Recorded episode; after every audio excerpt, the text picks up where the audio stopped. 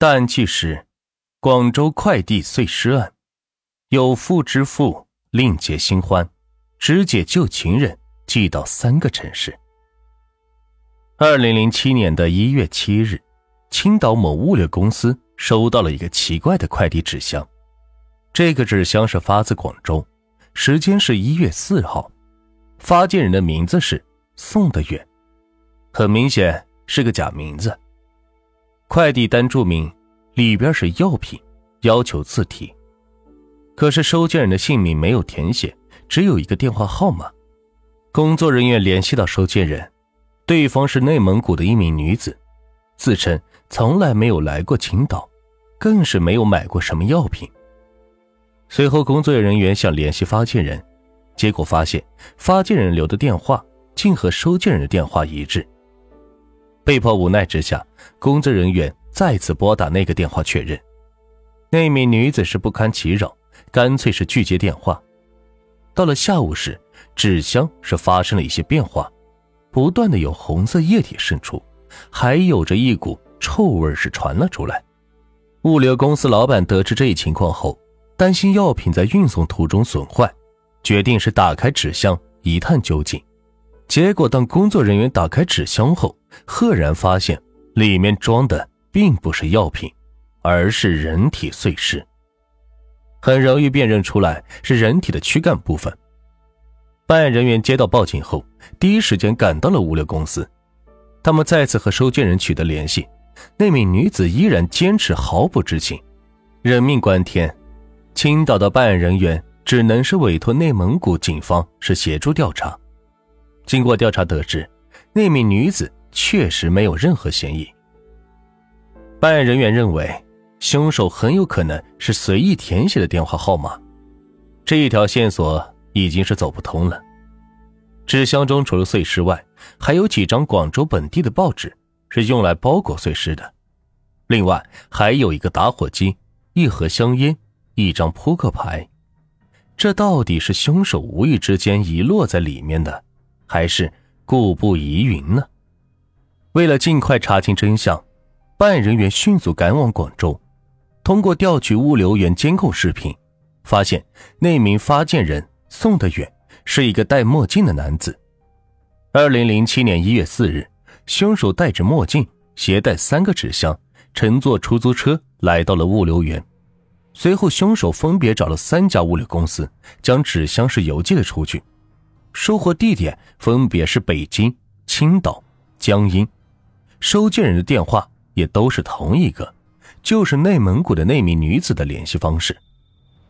当办案人员了解到这一情况后，发往北京的快递已经到站，发往江阴的还在路上。经过沟通协调，北京的快递纸箱被打开，果然在里面也是发现了碎尸，而发往江阴的快递纸箱在张家港。被拦截，同样是发现了碎尸。经过鉴定，三弟的碎尸是同一个受害者。这一起快递碎尸案的受害者是谁？凶手又是谁？成了摆在办案人员面前的难题。据广州物流公司的员工回忆，对于凶手，他们没有多大的印象。他戴着墨镜，根本是看不出具体的长相，只记得发货那天，凶手是十分着急。一再催促尽快发货，还专门买了三十元的保险。办案人员调取了整个物流园区的监控视频，也无法确认凶手的具体长相，只能转而从纸箱中的物品下手了。纸箱之中的报纸在当地的发行量很大，根本是无法缩小搜查范围。而那一盒香烟售价三元，在广州各个商店均有出售，也是无法追根溯源。至于那个打火机，上面印有“金满玉业，广州粤垦路”，也许会成为破案的关键。办案人员拿着受害者恢复的照片，还有凶手戴墨镜的照片，找到了那家小商店。商店老板反复查看后，表示对这两人均没有什么印象。与此同时，为了尽快确定受害者的身份，办案人员发布了寻人启事。可是依然是一无所获，如此一来，只能从凶手的身份下手了。办案人员反复观看了发货当天的视频，终于有了新的发现。虽然视频比较模糊，无法看出凶手乘坐的出租车的车牌号，但是隐约可以看出车顶灯上有着四个大字，很可能就是出租车公司的名字。经过调查，广州出租车公司车顶灯上大多是两个字，或者干脆空白着。只有一家公司是四个字，那就是天湖统一。办案人员找到那家出租车公司，经过询问得知，当天仅有两辆出租车去过物流园。其中一位司机回忆，一月四日在元岗村附近，有一男一女携带三个纸箱乘车。司机对这两个人印象是比较深刻，因为当时的天色已晚，男的还戴着墨镜。女的大概四十岁左右，看起来对广州相当的熟悉。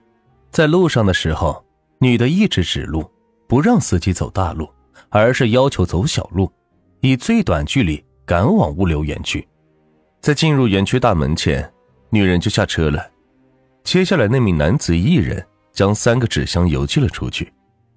如此一来，办案人员又调取了物流园区外的监控视频。终于拿到了那名女子的照片。随后，办案人员手持照片，在元岗村附近调查，最终确认女子是某老旧小区的住户，名叫方艳。当办案人员来到方艳住处，当场将其控制，并在卫生间提取到了受害者的血迹。铁证如山，方艳将联手情人陈涛杀害旧情妇一事和盘托出。随后。陈涛也被抓捕归案。方艳，四十岁，来自河南。十多年前，她就和丈夫来广州打工，但是由于工作关系，两人是聚少离多，多年来一直是分居的状态。二零零六年初时，方艳认识了五十多岁的尹某。尹某是湖南人，常年在广州打工，手里是有不少的钱。两人相识后，尹某出手很大方，没过多久就赢得了方艳的芳心，两人也就此确认了情人关系。二零零六年三月时，方艳又认识了陈涛，陈涛曾在物流公司工作，刚三十多岁，正是年轻体壮的年龄。方艳和陈涛成为情人后，逐渐疏远了年纪大的情夫尹某。尹某发觉到方艳异常后。还曾试图挽回情人的芳心，甚至主动送钱给方艳，可是方艳钱财照收，却依然和陈涛保持着联系，而且对尹某是越来越冷淡。二零零七年一月四日早晨，陈涛正在方艳住处和其幽会，尹某却找上门来。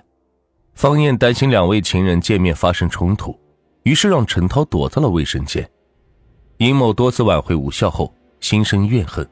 这次上门来找方艳，就是想要回那些钱财。两人在客厅中是发生了激烈的争吵，随之发展到肢体冲突。陈涛听到响声后，立刻冲出卫生间，正见尹某将方艳压在身下。陈涛见状是怒发冲冠，冲上去将尹某摁倒在地。方艳起身后，帮助陈涛将尹某杀害，想要在繁华的广州神不知鬼不觉的。处理好一具尸体，可想而知是十分的艰难。由于陈涛曾在物流公司工作，很熟悉快递的流程，两人考虑了半天，决定用快递抛尸。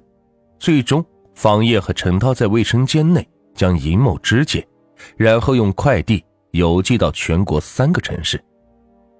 值得玩味的是，庭审之时，方叶和陈涛都指责对方才是主犯。丝毫不见昔日的恩爱。鉴于二人是激情杀人，尹某动手在先，也有过错，所以二人是逃过了死刑。最终，方艳被判处死刑，缓期两年执行，而陈涛则被判处无期徒刑。方艳和丈夫在广州打工多年，手里有不少的积蓄，只要不想打工了，完全可以回家过上幸福的小日子。可是方艳偏偏难耐寂寞，连续发展了两位情人，以至于引发悲剧，实在是自作孽不可活呀。